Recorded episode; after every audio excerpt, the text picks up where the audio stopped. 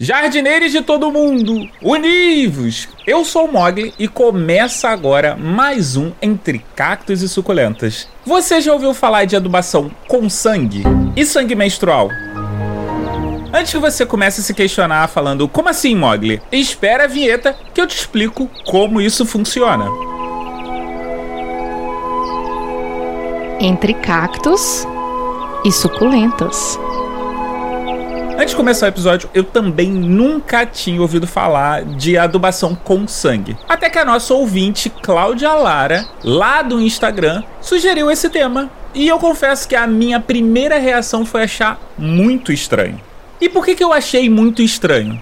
Nós crescemos cheio de tabus instituídos e naturalizados por tanto tempo pela sociedade, onde não só o sangue menstrual, mas principalmente ele, passa a imagem de algo sujo, algo nojento, repulsivo, que ele não deve ser nem observado ou falado. Plantar a lua é o movimento de usar o sangue para fertilização.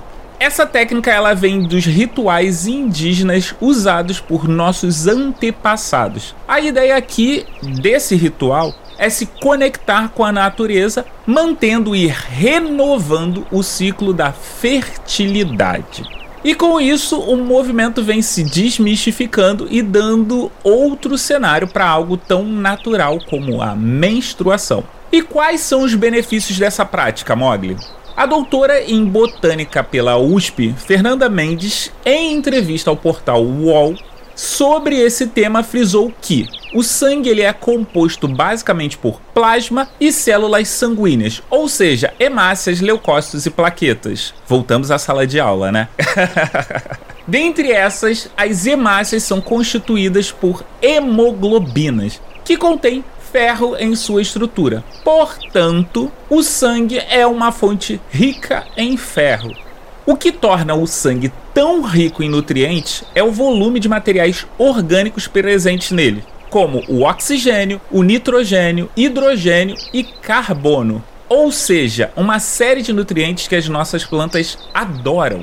E a gente já sabe da importância desses elementos no ciclo da vida das plantas. O carbono, hidrogênio e oxigênio, eles representam 90% da matéria seca de uma planta. Segundo o site Acontece, e a gente já falou várias vezes isso aqui, o nitrogênio ele auxilia no crescimento e na renovação das células e tecidos das plantas. Algumas pessoas que adquiriram o uso desta prática afirmam que a diferença ela é notória. Os experimentos mostram que plantas cultivadas pelo método plantar a lua tendem a se desenvolver muito mais que as plantas que não passam pelo mesmo cultivo. Uma observação aqui: esse método plantar a lua também pode ser chamado de regar a lua. Então, se você ouvir alguém falar plantar a lua ou regar a lua, a pessoa está falando da mesma coisa.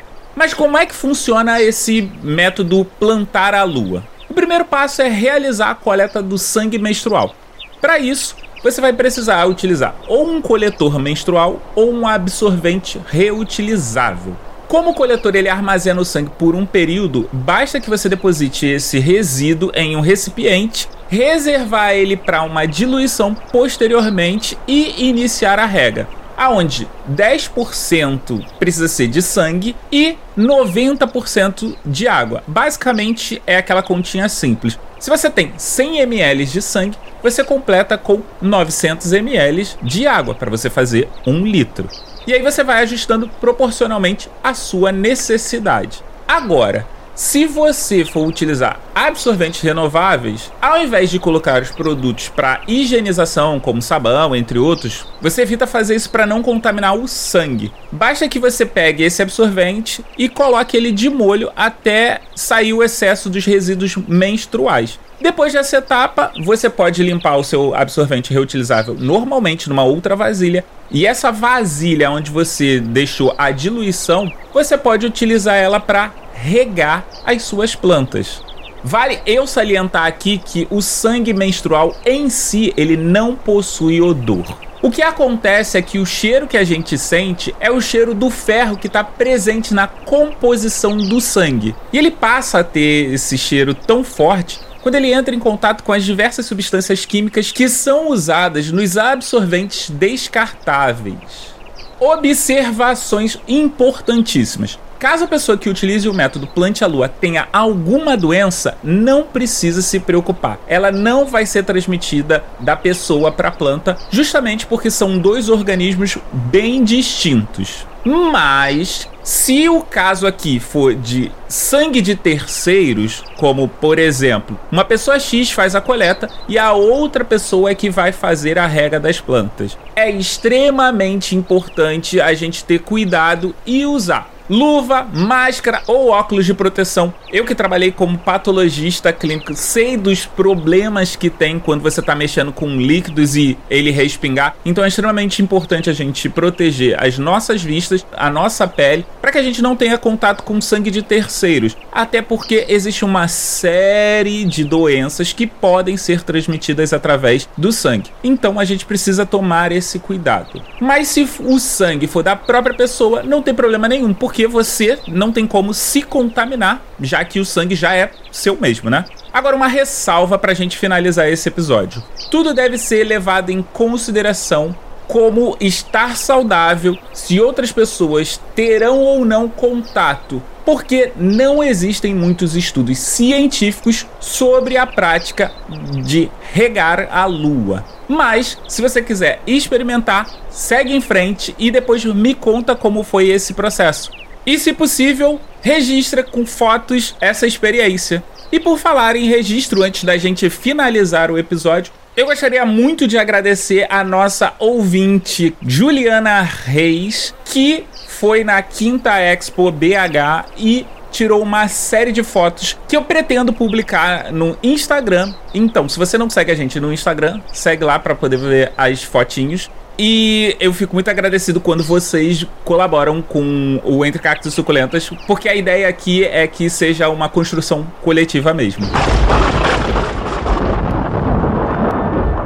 É isso, galera. Quem tiver dúvida, pode mandar dúvida para curioscat.live barra cacto e suculenta se você quiser mandar e-mail, é só mandar e-mail para contato arroba suculentas.com.br. Se você quiser encontrar a gente nas redes sociais, é só procurar por Entre Cactos e Suculentas no Twitter, Instagram e Facebook. Esse episódio pode ser ouvido em qualquer agregador de podcast e se você quiser, você pode ouvir também em entrecactosesuculentas.com.br.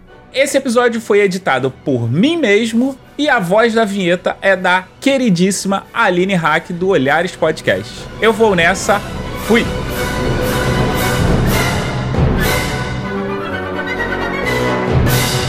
Leo Mogli Edições